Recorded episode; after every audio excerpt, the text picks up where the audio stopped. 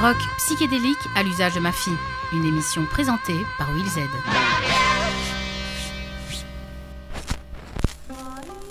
Le Minotaure, ce monstre de la mythologie grecque, mi-homme, mi-taureau, caché dans son labyrinthe, intrigue autant qu'il effraie Camille et Louis, mes enfants. Je vais lire encore une petite histoire. Non. Si. Il était une fois. Oui, n'écoute pas. Ouais, il n'écoute jamais, Louis. Ah, non. Non. Cette nuit, cette nuit, j'ai entendu un bruit derrière, là, de là-haut. Par que, par que, par qu'il a fait boum, boum, boum. T'as entendu le minotaure? Euh, je crois que, que, que j'ai entendu un minotaure, les deux minotaures dans la chambre de Louis. Ah, voilà, Louis. Les deux minotaures sont dans ta chambre. Pas de chance.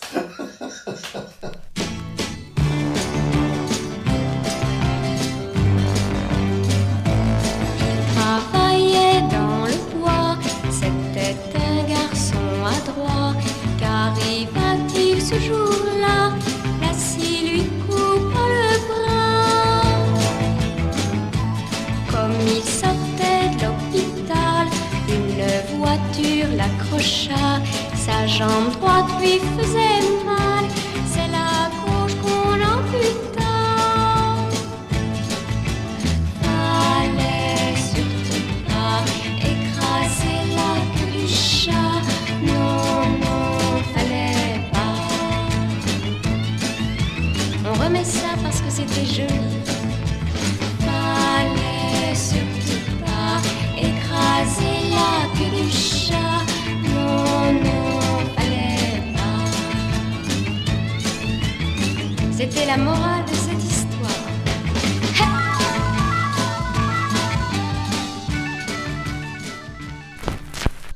Disque 2, phase B. La grande invention grecque. On pourrait croire que les mythes sont de l'histoire ancienne, et pourtant, il n'en est rien. Certes, on ne parle plus de chevaux ailés ou de minotaures, plutôt d'anus de cochon devenu calamar, ou de soins du coronavirus en buvant de l'eau bouillante. Les histoires ne sont plus racontées dans des livres, mais dans des posts sur Facebook que l'on partage sans trop réfléchir. Les mythes d'aujourd'hui sont urbains et s'attaquent souvent aux minorités et aux femmes. Qui de mieux placé pour décortiquer ces mythes 2.0 que Aurore van de Winkel, la spécialiste belge sur le sujet qui a répertorié les légendes urbaines de Belgique dans son livre du même titre? Direction le monde d'avant, sans virus, dans un parc bruxellois. On va faire, on va faire bonjour tout ça comme si on, on se fait toujours bien. Aurore Van de Winkel, bonjour. Bonjour. Fin des années 80, ta maman te raconte une histoire entendue chez son coiffeur. L'histoire vraie d'une dame qui ne lavait jamais son chignon pour que sa coiffure tienne jusqu'au jour où ça s'est mis à la gratter. Une araignée y avait installé son nid et pondu, se nourrissant des cheveux et du cuir chevelu de son hôte. Tu ne le sais pas encore, mais à cet instant, tu viens d'entendre ta première légende urbaine, une histoire qui oscille entre mythe moderne, rumeur et canular, et qui se répand de proche en proche. Je vois que malgré ça, tu as conservé des cheveux longs. Euh, pourquoi est-ce que cette histoire t'a marqué particulièrement? Alors j'ai les cheveux longs mais j'ai pas de chignon. hein, euh, parce que je suis quand même pas folle et que les araignées et moi, nous ne sommes pas forcément des grands amis. Euh, oui, cette histoire m'a marqué parce que effectivement, euh, déjà, je n'avais pas une- un grand amour euh, de ces petites bêtes. Euh, et donc euh, ma mère a été euh, tout à fait dans ma peur. Et euh, en même temps, elle m'a raconté une histoire qu'elle pensait véridique. Oui. Donc elle me l'a pas racontée en voulant me mentir ou en voulant me manipuler en- ou en voulant me forcer euh, quelque part à laver mes cheveux. Euh, elle m'a la raconté parce qu'elle-même y croyait, ça lui semblait plausible. Oui. Alors il y a plein de choses qui peuvent expliquer le fait que ça semblait plausible. hein. Effectivement, ces coiffures euh, de chignon crépé ont existé. Dans les années 50, elles étaient extrêmement populaires et il y avait des femmes qui, pour éviter que leur coiffure ne lâche, euh, euh, effectivement, euh, se retenaient de se laver ou de se coiffer leur- leurs cheveux pendant quelques semaines. On connaît aussi euh, le fait que euh, il y a alors plus longtemps quand les femmes portaient euh, des perruques euh, qu'elles enfarinaient. Euh, évidemment, ça attirait euh, beaucoup de vermine, par exemple, et certaines d'entre elles étaient obligées d'ailleurs de cacher des petits attrapes souris dans, dans leur perruque, jusqu'au moment où on entendait un clap Ça, ça devait être terrible. Euh, du coup, évidemment, il y avait des choses qui permettaient de croire à cette histoire-là. Elle Ouais. n'était pas totalement absurde. Euh, du coup, elle m'a marqué. Je l'ai retenue parce qu'évidemment, euh, elle m'avait fortement inquiétée. Est-ce que j'ai changé ou adapté mon comportement? Euh, par rapport à cette histoire Peut-être que, en tout cas, ça a eu une influence sur moi. Et ce n'est que bien plus tard, je ne l'ai jamais remise en question, mais bien plus tard, j'étudie les légendes urbaines dans le cadre de ma thèse et je me rends compte que c'est une histoire très connue où il y a plusieurs variantes. On a des variantes belges. Donc ici, ça se passait euh, dans un salon de coiffure euh, bruxellois. Ouais. Euh, on a aussi une autre variante dans le bois de la Cambre où c'était une femme qui s'était un peu trop roulée dans l'herbe avec son amoureux. Ah oui, Euh, du coup, l'araignée en avait profité à ce moment-là euh, pour rentrer dans sa chevelure. rapide. oui. Et euh, ça m'a permis de me rendre compte qu'effectivement, tout ce qu'on m'avait dit quand j'étais enfant, adolescent, et qu'on peut encore me dire aujourd'hui, Oui. euh, bah, peut s'avérer être des histoires complètement fausses, mais auxquelles je pourrais accorder du crédit. C'est ça.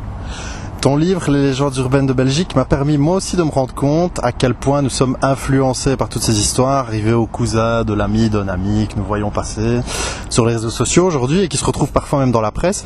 Alors tu rapportes dans ton livre la première légende urbaine qui a une grande influence sur mon enfance. Donc toi c'était les les chignons et l'araignée, moi c'est celle-ci, j'avais oublié. Mais si ça n'avait pas été le cas, je pense que j'aurais peut-être pu encore y croire un petit peu aujourd'hui, juste un tout petit peu. Fin des années 80, mes parents avaient affiché une liste à l'intérieur du placard de la cuisine où étaient entreposées les réserves de nourriture. Alors chaque fois que j'ouvrais l'armoire, c'était là, jour après jour. Il s'agissait d'une liste de colorants alimentaires classés par couleur. Vert pour inoffensif, orange pour douteux et rouge pour dangereux. Mes parents scrutaient les emballages de chaque aliment pour vérifier que des additifs douteux ou dangereux ne s'y trouvaient pas. En réalité, cette liste connue sous le nom de tract de ville juif était un faux.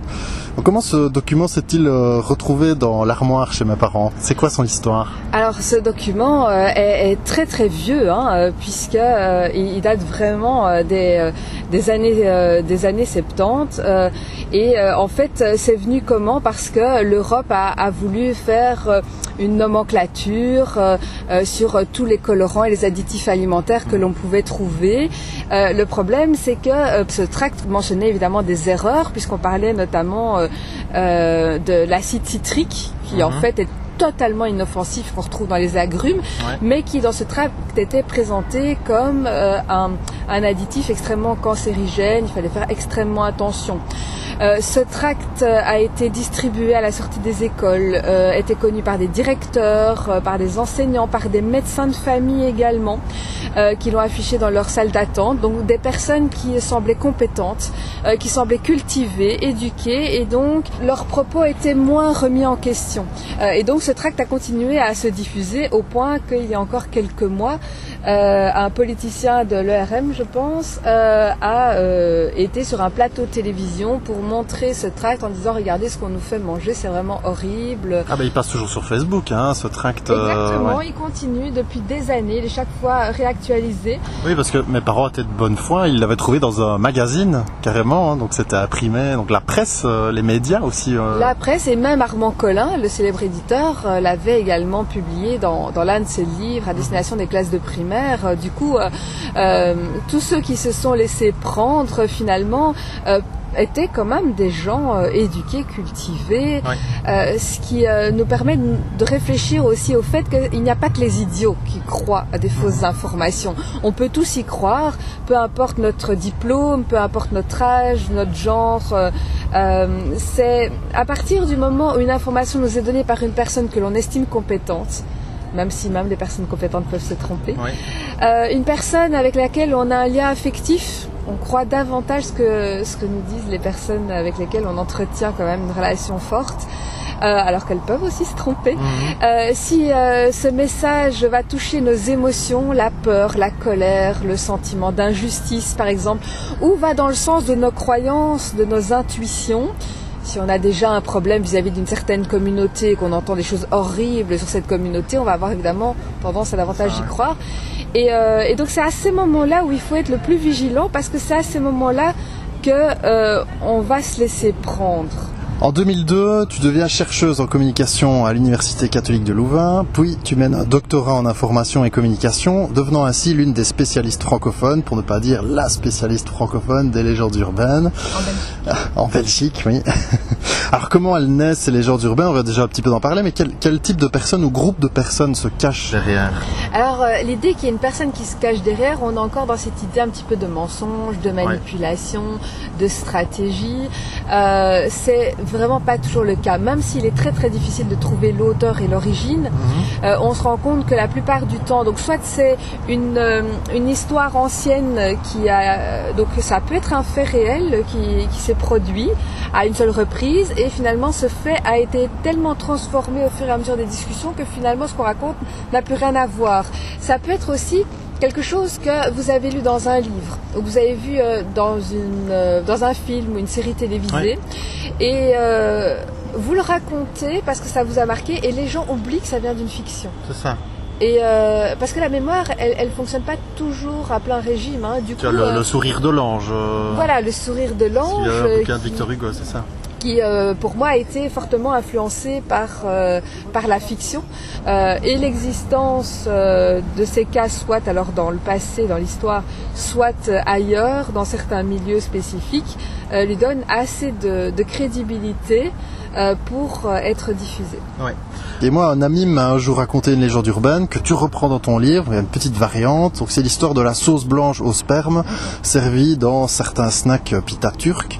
Donc, déjà, moi, ma version, elle se passait à Liège, dans le carré. Toi, c'était à Bruxelles. Et ensuite, le gars qui servait les pitas avait deux pots de sauce blanche. Un pot avec la sauce au yaourt classique pour les Turcs et un autre pot avec la sauce euh, séminale servie aux Belges. Donc, tout ça pour dire que les légendes urbaines véhiculent souvent un message négatif du racisme, du sexisme, de l'homophobie, la peur de la nouveauté, comme tu l'as dit. Tout, tout à fait. Les légendes urbaines sont vraiment très conservatrices euh, et donc elles vont euh, pointer du doigt des personnes qui ne partageraient pas les mêmes valeurs que nous, Ouais. qui seraient différents de nous. Et euh, on va souvent avoir dans le rôle du méchant quelqu'un que l'on pourra facilement identifier. Donc on pourra l'identifier grâce à sa couleur de peau, grâce à sa nationalité, grâce à sa religion. Et on va lui attribuer des valeurs qui sont différentes des nôtres. Donc il ne respecte pas la morale, il n'hésite pas euh, à, à nous souiller euh, de, de sa semence ou à avoir des relations sexuelles avec des animaux, ce genre de choses. Euh, les femmes sont souvent représentées comme des victimes passives.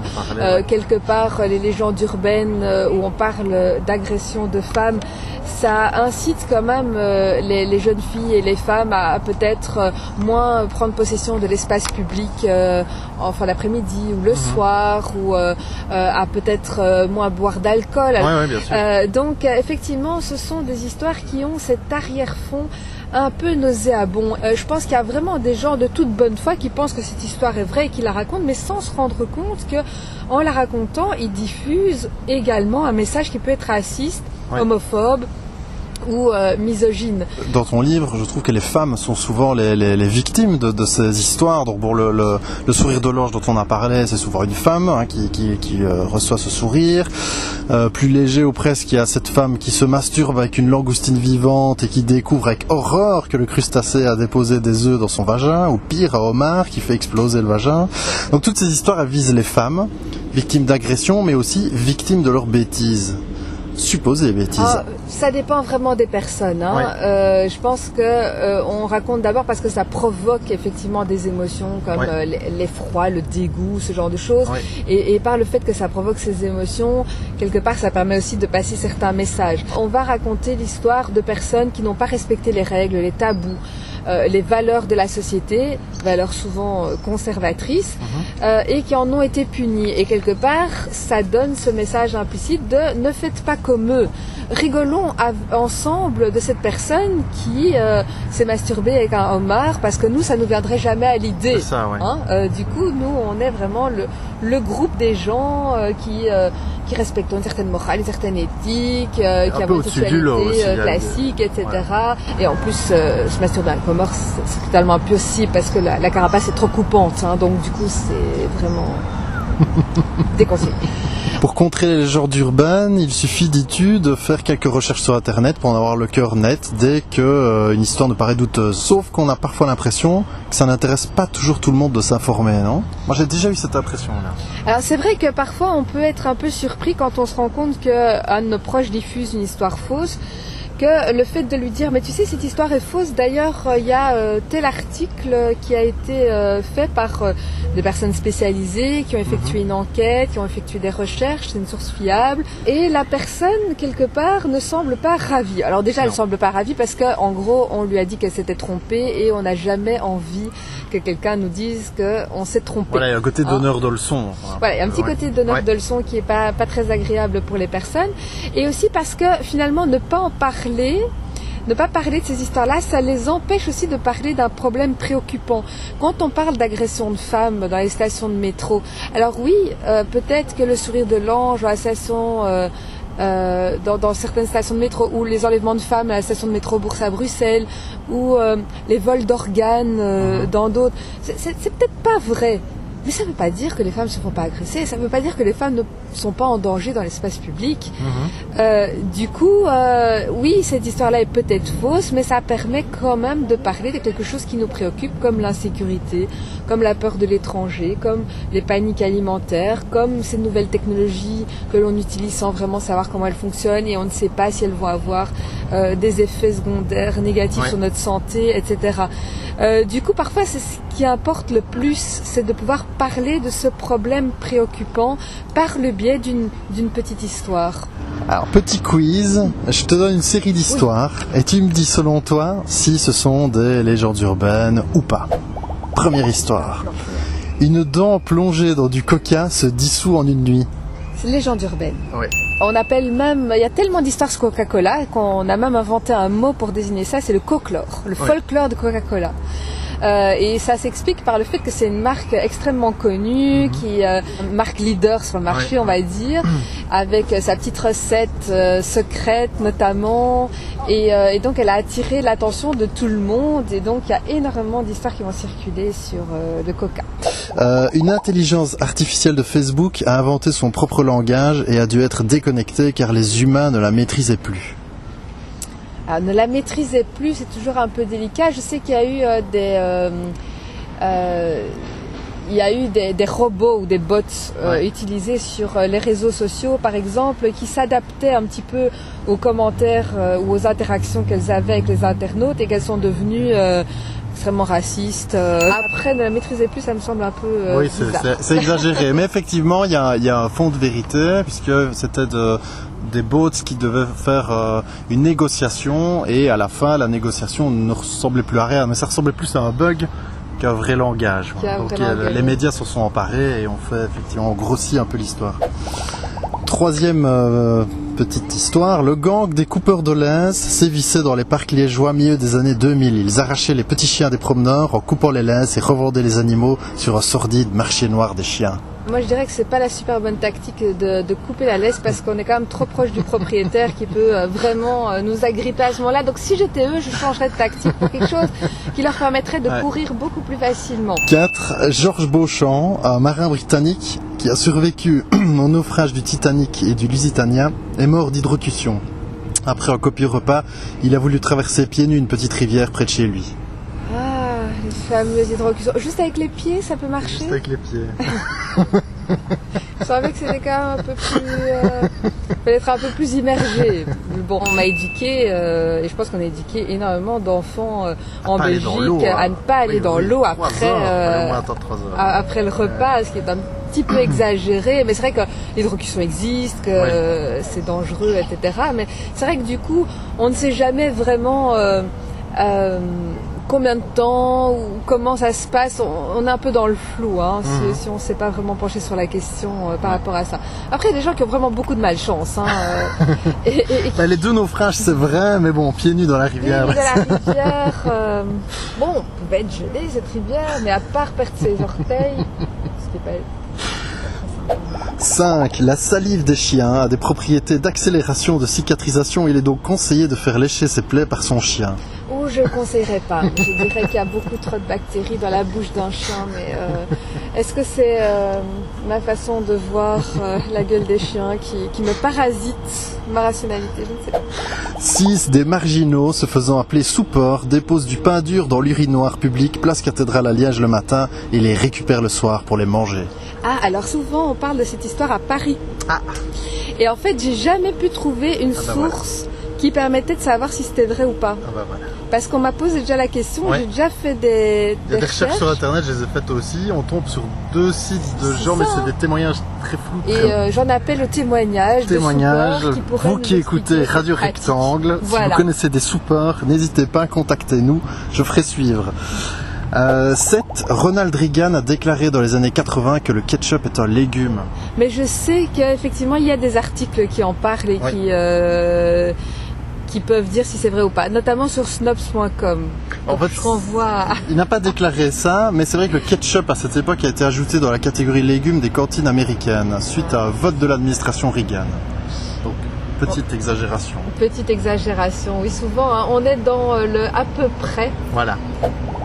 Et alors, huitième euh, dernière histoire, l'homme n'a jamais marché sur la Lune.